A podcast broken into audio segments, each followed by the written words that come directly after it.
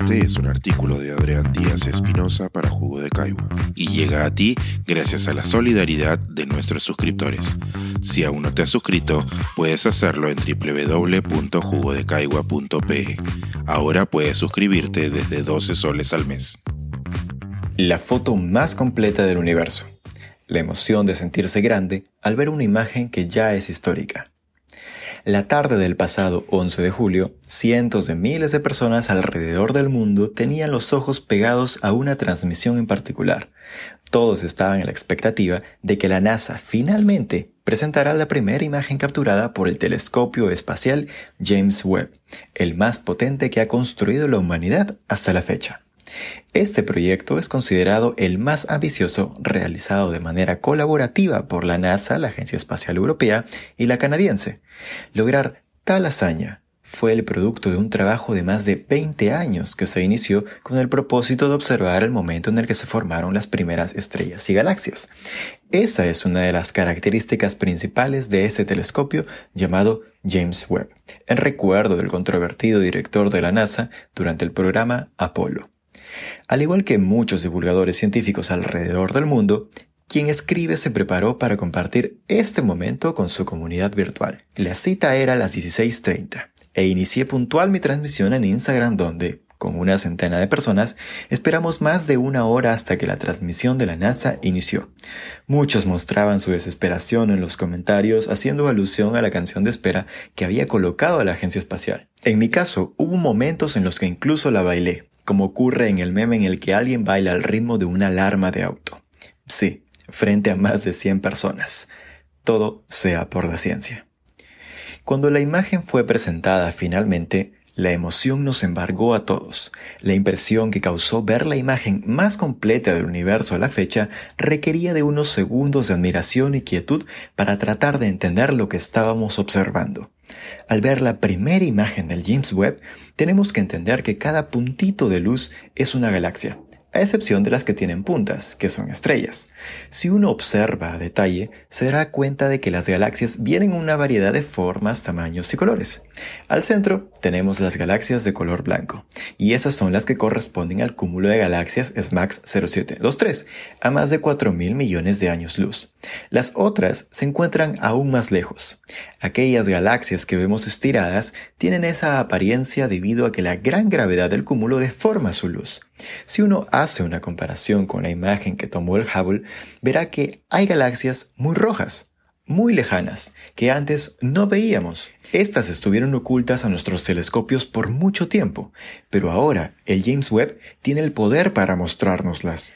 Pero quizá lo que más impresionó a mi audiencia fue enterarse de que todas las galaxias que veíamos en aquella imagen se encuentran en una pequeña región del cielo, tan pequeña que se encontraría dentro del área que cubre un grano de arena entre tus dedos mientras extiendes tu brazo hacia arriba. Esa analogía por los comentarios que leí de mi audiencia, los hizo sentir realmente pequeños e insignificantes. A otros incluso les produjo cierto temor. Cuando acabó el evento, en la soledad de mi habitación, empecé a darle vueltas a las sensaciones que había despertado en parte de mi audiencia la imagen del web. Si bien parece bastante normal sentirse pequeños bajo esa perspectiva, ¿por qué yo nunca me había sentido así mientras aprendía sobre la inmensidad del universo? Luego de pensarlo unos días de manera intermitente, me di cuenta de que siempre he tenido una aproximación diferente hacia la grandeza del universo. Hoy quiero compartirla con ustedes, no sin antes asegurarme de que comprendan realmente lo minúsculos que somos. Imagina nuestro sistema solar, donde se encuentra la Tierra y otros siete planetas. Sí, siete porque Plutón ya no es un planeta. Incluso bajo las dimensiones del sistema planetario en que vivimos, la fragilidad de nuestra existencia queda completamente expuesta. Un claro ejemplo de esto es el punto azul pálido del que nos habló Carl Sagan en la serie Cosmos. En 1990, a pedido de él, la sonda Voyager 1 de la NASA giró y capturó a nuestro planeta a 6.000 millones de kilómetros de distancia. Como describe Sagan, en ese momento observamos que nuestro inmenso planeta no era más que un punto azul pálido, una diminuta mota de polvo sostenida en un rayo de sol. Pero si te parece poco, permíteme resaltar que no solo somos insignificantes en espacio, sino también en tiempo. El tiempo que permanecemos vivos como individuos es nada comparado con el que pueden vivir estrellas, galaxias y mucho más aún con el tiempo que todo el universo ha estado aquí. En números, nosotros vivimos a lo mucho 100 años y nuestro Sol tiene una edad de 4.650 millones. Como diría la canción de Macaco, las estrellas dicen que nosotros somos sus fugaces. Sin embargo, para mí, esto es solo motivo para sentirnos grandes, relevantes e importantes. El universo tiene una edad de 13.800 millones de años. En todo ese tiempo formó galaxias, estrellas, planetas y los compuestos químicos necesarios para la vida. En todo ese tiempo, las leyes de la naturaleza y el azar nos permitieron estar aquí, vivos y pensantes, construyendo telescopios para observar el universo a detalle. Sí, nuestro tamaño es risible frente al de otros objetos en el universo, pero nuestra mente nos otorga grandeza, si bien no podamos conocerlo todo nunca, tenemos las capacidades para descubrir lo que está sucediendo allá afuera, a miles de millones de años luz de distancia y a miles de millones de años en el pasado. Tenemos lo necesario para observar todo el universo en diferentes etapas de su existencia, y lo estamos haciendo poco a poco.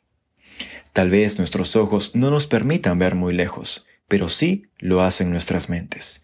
Con el James Webb hemos podido observar en luz que no podemos ver con nuestros propios ojos. Esto nos recuerda lo buenos que podemos ser como especie para superar nuestras limitaciones naturales. Y su primera imagen, para mí, no es solo una gran fuente de asombro, sino una invitación a tomar conciencia de que, gracias a nuestros cerebros, somos capaces de comprender lo que sucede allá afuera, en la vastedad del espacio y en la inmensidad del tiempo. Este es un artículo de Adrián Díaz Espinosa para Jugo de Caigua y llega a ti gracias a la solidaridad de nuestros suscriptores. Si aún no te has suscrito, puedes hacerlo en www.jugodecaigua.pe. Ahora puedes suscribirte desde 12 soles al mes.